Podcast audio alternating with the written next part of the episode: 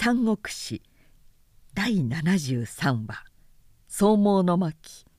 奇形」そこを去って召喚の砦を後にすると陳東は闇夜に鞭を上げて夜明けごろまでにはまた呂布の陣へ帰っていた。待ちかねていた呂布は「どうだった？召喚の様子は」とすぐ正した。陳東はわざと眉を曇らして「案の定まことに憂うべき状態です」と言った呂布はもちろん顔色を変えたでは我が目の届かぬ出城へ移って早くも陳旧は威信を差し挟んでおる様子か。孫官五トンの友柄はもともと山野の続投なので利を見て動くこともあろうかと密かに恐れていましたが陳旧のようなご恩子の直心までが裏切りを図っておろうとは思いませんでした。実に人の心は頼みがたいものです。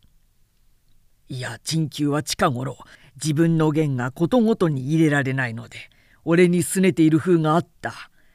危ういかな何も知らずに召喚へ臨んだら呂布は一生の大事を誤るところだった。彼は陳東の功をたたえ次のごとき一作を授けて再び陳東を召喚へ返した。俺の伝令と偽って陳旧に会い何事でもよいから評議に時を移しなるべく陳旧を酒に酔わせておけ。そして上楼から火の手を挙げ乾の門を開けておくのだ。火の手とともに俺が突き進んで自身彼を成敗してしまうから。呂布はすこぶる懸命な策のつもりだった。で日没頃から徐々と移動を起こし全軍召喚へ向かって近づいていた。先に引っ返した陳東は宵闇のとっぷりと迫った頃召喚に行き着いて駒を降りるや否や「一大事が起こった!」と慌ただしく陳旧を呼び出して息をせきながら告げていた今日早々の大軍は急角度に方向を変え泰山の剣や谷間を渡って一斉に助手へ攻め入ったという急報です。それゆえここをお守りあっても何の甲斐もありません。速やかに手勢を引いて助手を助けに迎えとの命令です。え？陳旧は愕然と肝を冷やした顔色だった。王とも稲とも陳旧が答えない間に陳東はそう言い放したまますぐ駒に飛び乗って闇の中へ駆け去ってしまった陳旧は信じたと見えてそれから半時も経たないうちに召喚の守兵は続々と砦を出て助手の方へ急いで行った。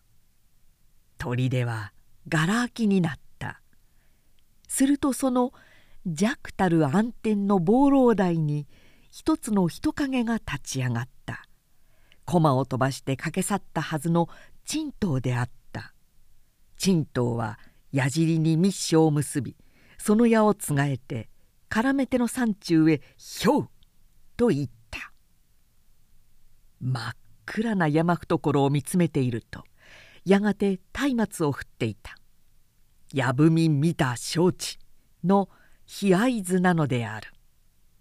しばらくすると乾辰巳の二つの門からひたひたと夜の牛尾のようにおびただしい陣馬が声もなくほかげもなく城内に入ってきた。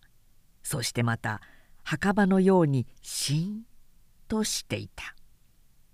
陳東は見届けると第二の合図を上げた。それは暴楼から打ち上げたのろしであった。シュルシュルシュルと火ネズミのような光が空へ走る。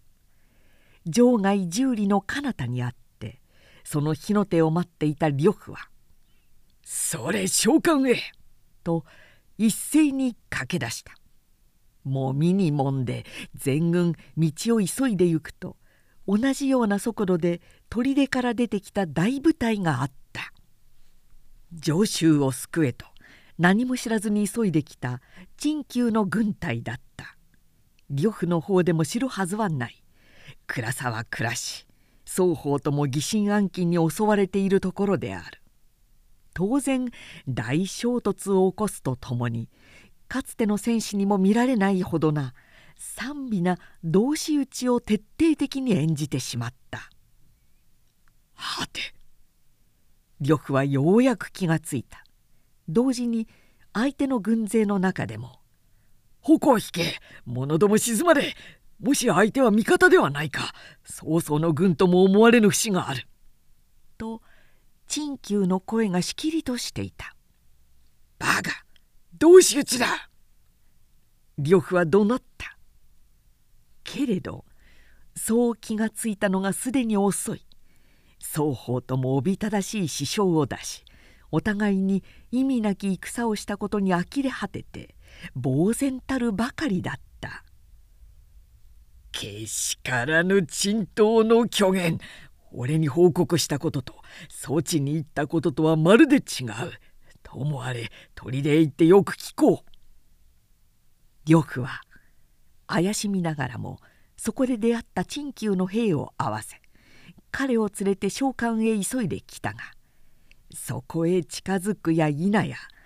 砦の中から一斉に曹操の兵が不意をついておめきかかってきた。今度は本当の曹操の兵だった。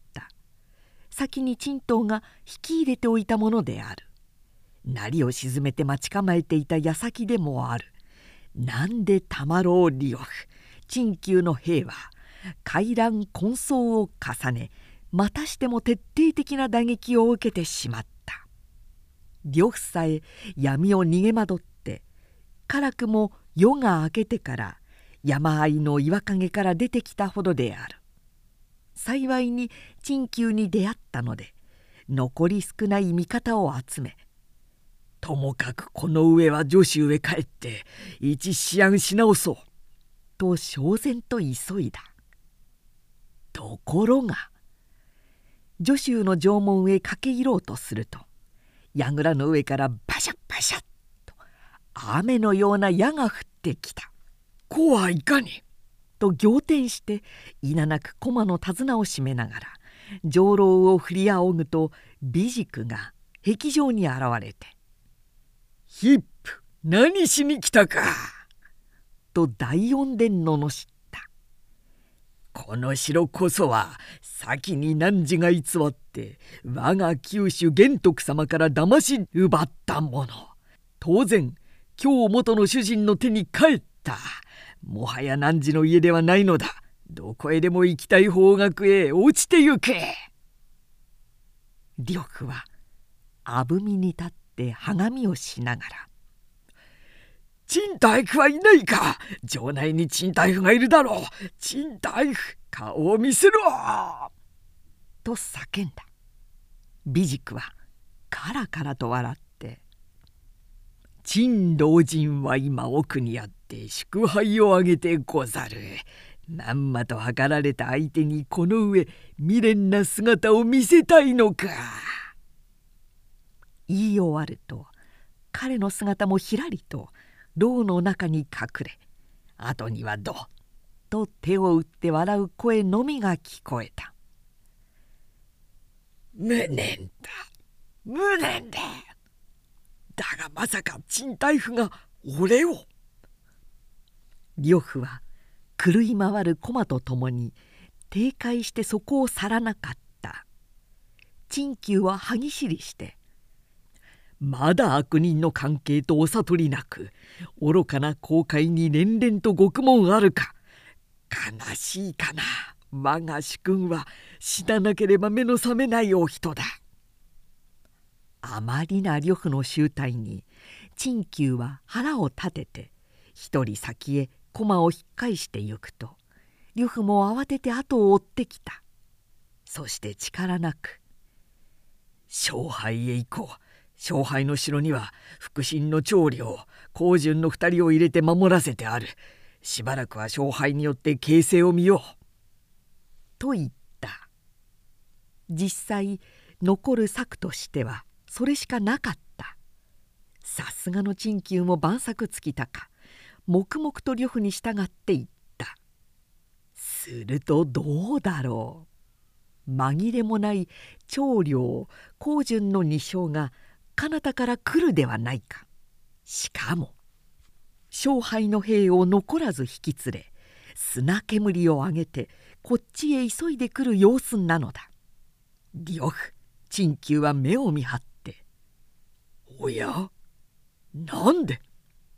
とまたしてもあっけに取られた顔をして口を開いていた一方それへ近づいてきた高順と長領の方でも呂布の姿を見て心から不審そうに「いやこれは我が君どうしてこれへお越しなされたか?」と尋ねた。いや俺よりもその方どもこそ一体何しにこんなところへ急いできたか。呂布の反問に高順長領はいよいよ下せない顔して「これはいかなこと。我々両名は固く勝敗を守って動かぬことを欲していましたがつい二時ほど前陳と馬を飛ばしてはせきたり我が君には昨夜来。曹操の刑にかかって獣医に落ちたまえりとくとく助手へ急いで主君を救い立てまつれとこう縄文で呼ばわるなり鞭打って立ち去りましたゆえ諏訪こそとにわかに用意を整えこれまで参ったところでござる。そばで聞いていた陳旧はもう笑う元気も怒る勇気もなくなったようなただほろ苦い唇をゆがめて「それもこれも皆陳太夫陳東親子の企み事さてさて守備よくもかかったり悔やめどを遅し侍どを呼ばず」はあ。と横を向いた呂布は恨みがましくはったと眼を天の一方に据えてうーんよくも俺に苦杯を飲ましたな。俺がいかに鎮東親子を重用して目をかけてやったか誰も皆過分と知っておるところだ。棒のめどうするか見ておれ。陳旧は冷ややかに言った「ご主君ようやくお分かりになりましたか。しかしこれからどうなさいます。勝敗へ行こう。およしなさい。恥を重ねるだけです。陳東はもう曹操の軍を引き入れて祝杯を貪っているに違いありません。さもあればあれやつらのごとき蹴散らして奪い返すまでだ。猛然先に立って勝敗の城壁の下まで来た。陳旧の言った通り上等にはもう敵の正規が返本と見える。そして呂布来たれりと聞くとそこの高櫓へ登った陳東が声高に笑っていた「あれ見ろ赤い馬に乗った物乞いよ飢えたか何を吠えているぞ。岩石でも食らわしてやれ」。ボーンの族チと俺の運を忘れたか。昨日まで誰のために来誰のために禄をはんでいたか。黙れ。我もと長身の神兄汝ごとき祖母逆進の族に心から随心なそうや。愚か者め。えー、その細首の元取りはこの手につかまぬうちは誓ってここを引かんぞ。ちんと城を出て戦え。わめいているところへ後ろにある高順の陣をめがけて突然一票の軍馬が北方から猛襲してきた。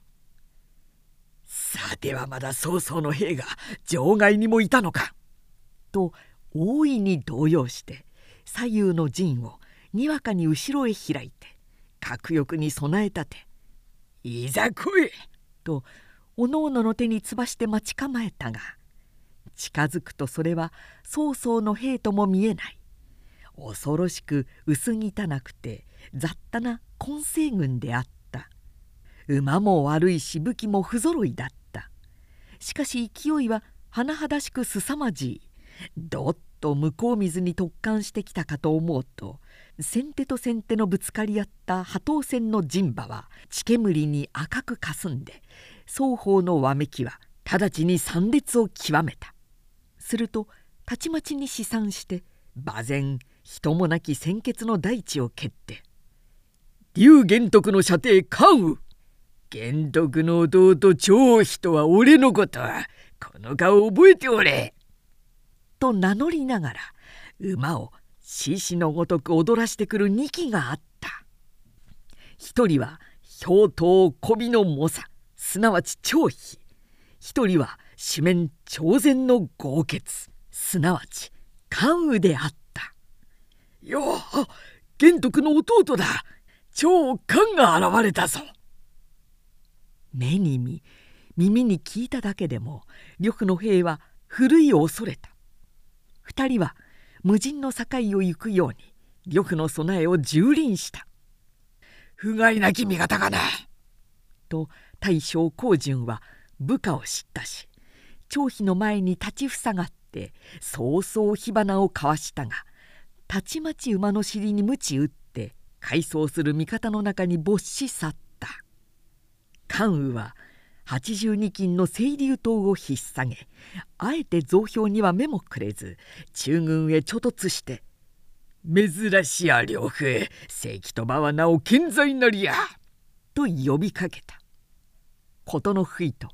意外な敵の出現に呂布は動転していたが是非なく馬を返して戦ったところへまた「兄貴その敵は俺にくれ!」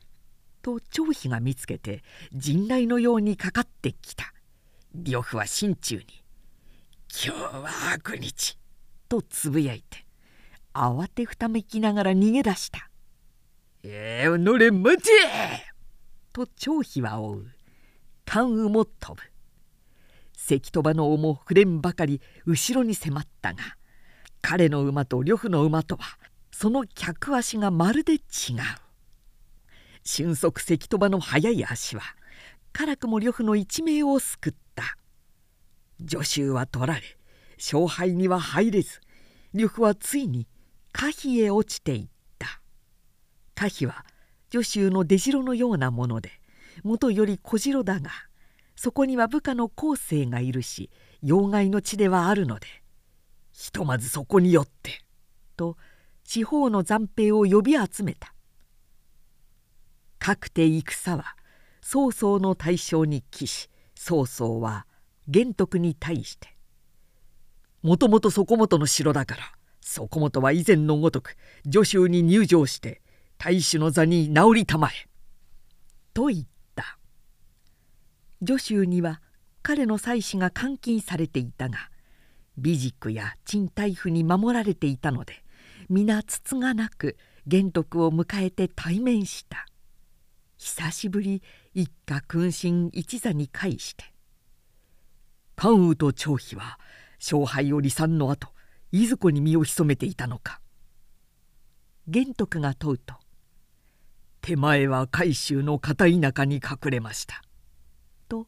関羽は答えたが張飛は「是非なく宝刀山に逃れて山賊をやっていた」と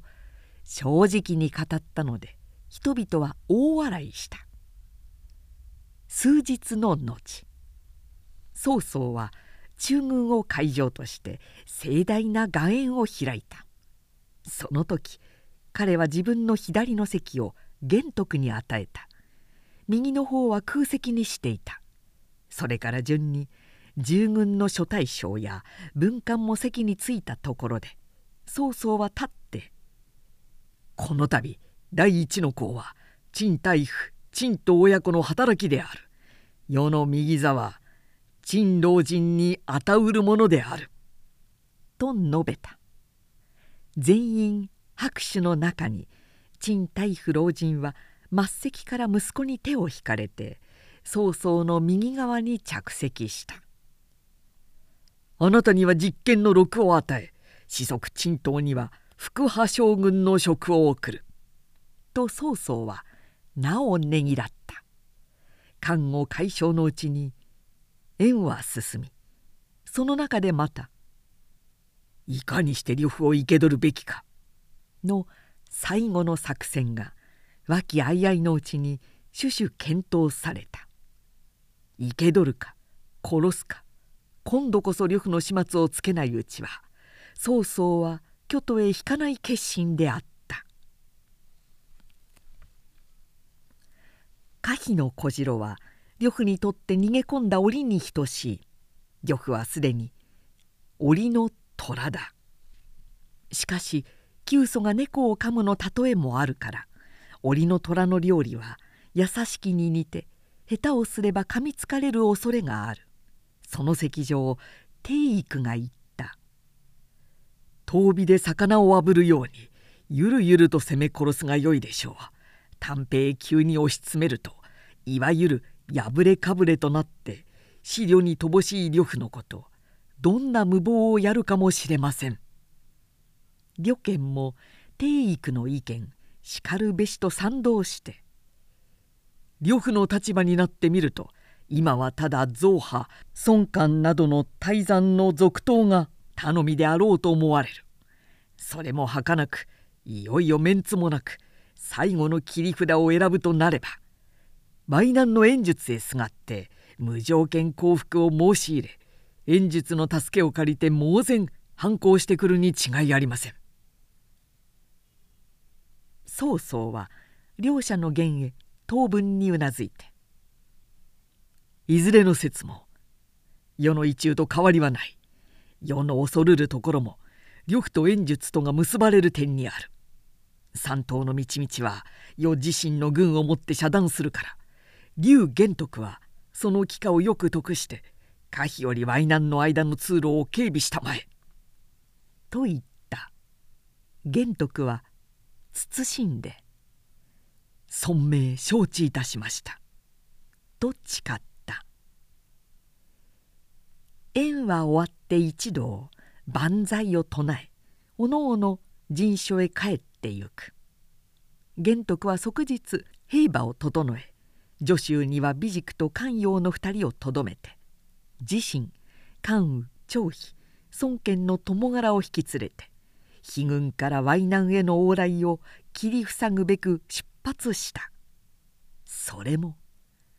可否の旧敵に気づかれると死に物狂いの抵抗を受けることは必然なので山を伝い山間を抜けようやく呂布の背面に回った。養路の地勢を考えてまず柵を結い関所を設け丸木小屋の見張り所を立て暴浪を組み上げなどして街道はおろか峰のそま道谷間の細道まで獣一匹通さぬばかり監視は厳重を極めていた。冬は近づく。止水の流れはまだ凍るほどにも至らないが枯れ木は枯れ尽くし満目症状として寒烈肌身にしみてくる呂布は城を巡る止水の流れに酒もぎを引かせ武具兵糧も十分城内に積み入れて「雪よ早く山野を埋めろ!」と天に祈った彼は自然の他力を頼みにしていたが陣地に長けた陳旧は霊笑して彼に諌めた。曹操の勢は遠路を来て戦い続けまだ配備も整わず冬を迎えて陣屋の儲けもできていません。今直ちに坂寄せを成したまえばいつをもって牢を打つで必ず大将を博すだろうと思います。呂布は首を振ったそううまくはいくまい敗軍の挙句だからまだこっちの少子こそ士気が上がっていない彼の来たり攻めるのを待って一度について出れば総軍の大半は止水に溺れてしまうだろう。はあそうですか。陳旧も近頃は彼に対する情熱を持ちきれない風である抗弁もせず嘲笑って引き下がったとこうする間に早くも曹操は三島の境を訳しまた当然可否へ押し寄せて城下を代表で取り固めたそして2日余りは八重草に送っていたがやがて曹操自身わずか20騎ほどを従えて何を思ったか止水の際まで駒を出して「両夫に合わん!」と城中へ呼びかけた。